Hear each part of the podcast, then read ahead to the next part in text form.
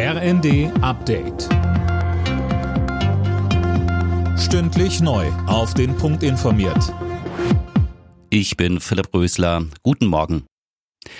Es wäre seine erste Auslandsreise seit Beginn des russischen Angriffskriegs. Der ukrainische Präsident Zelensky wird heute in Washington erwartet.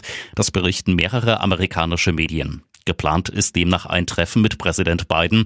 Auch ein Besuch im Kapitol steht wohl auf dem Programm. Die USA sind in dem Krieg der wichtigste Unterstützer der Ukraine, vor allem was Waffenlieferungen angeht.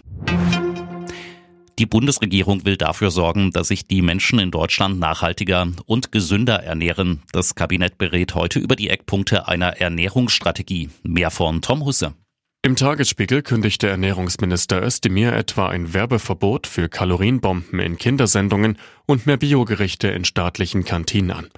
Ob es auch strengere Vorgaben für die Lebensmittelindustrie geben soll, ist noch unklar. Außerdem beschäftigt sich das Kabinett mit der Ersatzfreiheitsstrafe. Künftig soll bei einer nicht bezahlten Geldstrafe pro zwei verhängten Tagessätzen nur noch ein Tag Gefängnis fällig werden.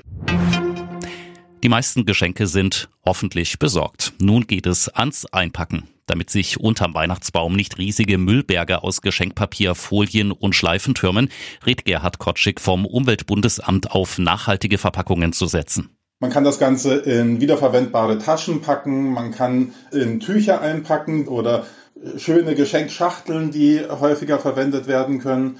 Aber wenn man das Ganze in Papier einpacken möchte, hat man auch Möglichkeiten. Zum Beispiel haben viele Leute schöne Kalender zu Hause oder so und das Kalenderblatt, wenn es mal vorbei ist, dann kann man das teilweise noch für schöne Verpackungszwecke einsetzen.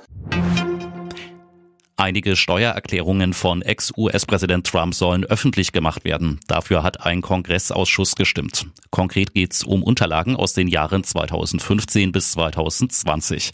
Trump hatte sich jahrelang gegen die Veröffentlichung der Dokumente gewehrt. Alle Nachrichten auf rnd.de